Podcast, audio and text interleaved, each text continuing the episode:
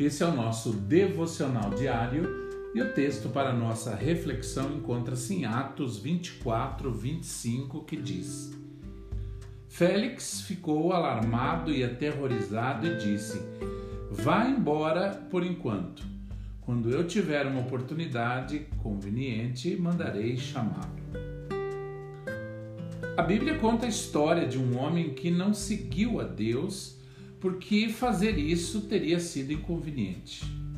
Esse homem, Félix, pediu a Paulo para ir pregar o evangelho para ele. Mas quando Paulo começou a convencê-lo a respeito da vida reta, da pureza de vida e de controlar suas paixões, Félix ficou alarmado e amedrontado. Ele disse a Paulo para ir embora, que ele o chamaria em uma hora mais conveniente. Acho isso extremamente divertido. Não porque seja realmente engraçado, mas porque retrata claramente a maneira como somos. Não nos importamos de ouvir o, o quanto Deus nos ama e dos bons planos que Ele tem para as nossas vidas.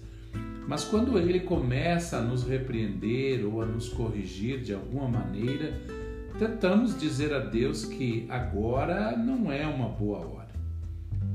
Duvido que em algum momento Deus escolha uma hora que consideraríamos uma boa hora, e creio que ele faz isso de propósito.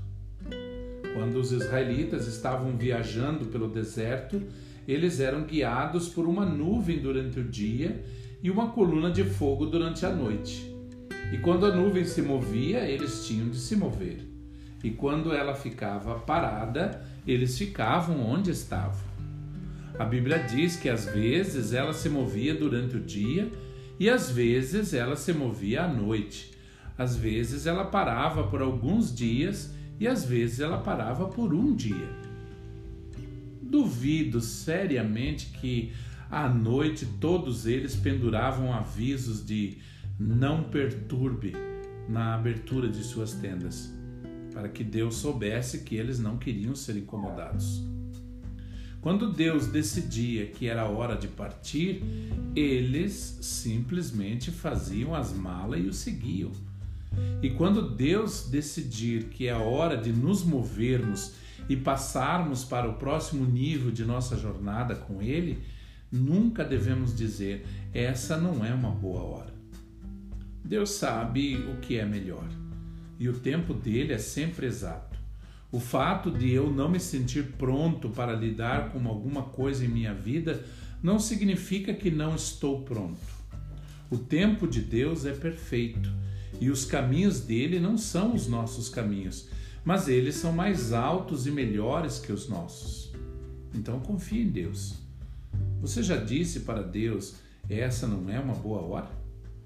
Comprometa-se a seguir a vontade de Deus para a sua vida no tempo dele o tempo de Deus pode não ser o seu tempo, mas você pode confiar nele porque ele sabe o que é melhor. Que você tenha um excelente dia.